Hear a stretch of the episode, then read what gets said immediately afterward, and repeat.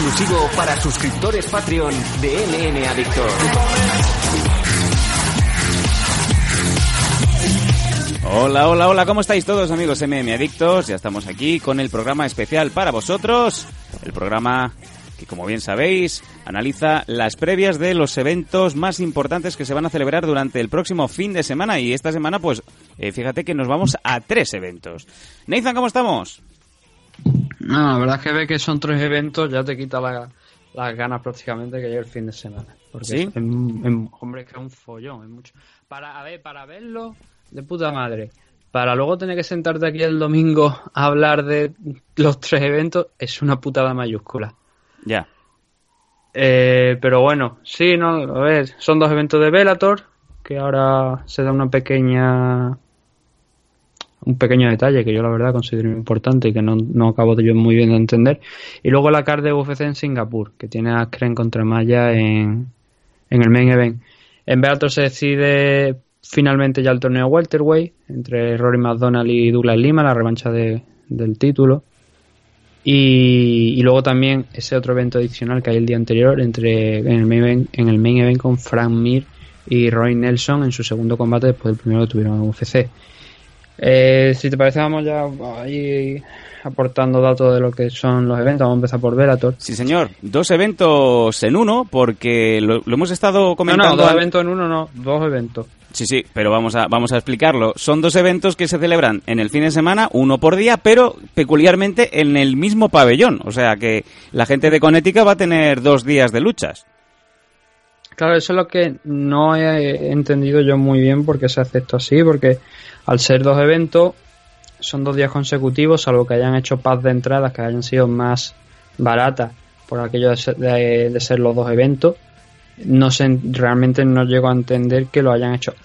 No es Rising, por decirlo de alguna manera. Rising está acostumbrada a veces a hacer, como hacían hace unos cuantos años, bueno, no solamente Rising, la compañía de Inoki, Dream, y otros tantos hacen eh, y otras muchas que han hecho eventos a finales de año a lo largo de, de la historia pero eh, Rising por poner la más reciente hace unos años ahora ya no tanto y bueno con lo de Bellator este año pues queda un poquito diferente no pero hace un evento el 29 y luego el 31 pero eso es diferente hay un día por medio es verdad que el recinto suele ser también en Saitama Arena pero Rising es una compañía que no hace muchos eventos al año eso no es lo que pasa con Bellator. Bellator hace muchos eventos al año y cada vez están yendo a más porque tienen un factor importante detrás que es la que es Paramount, que ahora también con el contrato de Dazón, pues obviamente eso la exposición pues es mayor y hay más ingresos por televisión, pero a su vez poner dos eventos en el mismo fin de semana en el mismo sitio resulta un poco extraño. Muy extraño.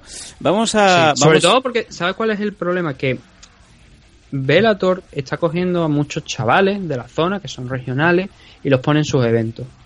Eso está bien, porque así les das oportunidades a, que salgan nuevos, nuevos luchadores.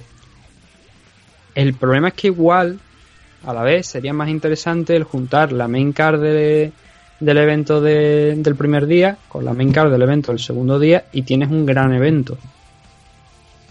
Pero bueno, nosotros aquí ya creo que en España me parece que no vamos a tener problema para verlo porque creo que vamos a poder ver los dos a través de Dazón y completos además. Sí, la verdad es que sorprende. Vais, o sea, si lo vais a ver por la noche, vais a tener que sufrir a Jessica Aguilar como si fuera una muñeca de esta hinchable, porque es que Jessica No, Aguilar hinchable no, de una no muñeca de, la, de las que tiene cuerda que cuando tiras de, de la cuerda tiene para media frase, es que ya no le da más.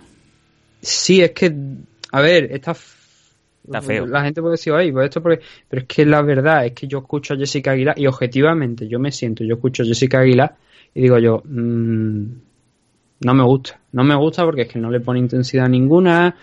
eh, a veces que no se sabe ni siquiera la car. Entonces a mí no me llama mucho la atención, la verdad. Es el Y claro- No, el- no me han el- gustado las últimas retransmisiones. Y además teniendo en cuenta que, bueno, si soy, por ejemplo, en el caso de que eh, la, aquella vez que era ahí Enrique y tú, son las 6 de la mañana, estás ya cansado, se puede entender a lo mejor, pero es que estamos hablando de horario estadounidense. Perdona, que nosotros a las 6 de la mañana íbamos como un tío. ¿eh?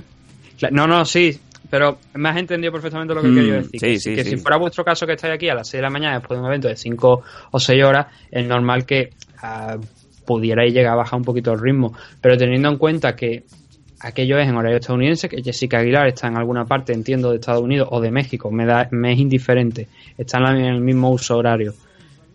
La forma en la que comenta, la verdad, deja mucho que desear. Te comparas la retransmisión de ESPN, donde está Fabricio Verdún, Chito Vera y algunos otros luchadores que han pasado por allí para hacer la retransmisión, Víctor Dávila también, y te la comparas con la de Bellator en Dazón, y te dan ganas de pegarte un tiro, francamente. Pero en los huevos. bueno, sí, ahora está allí en Cataluña, ¿no? De moda el recibir bolazos en los huevos. Uh.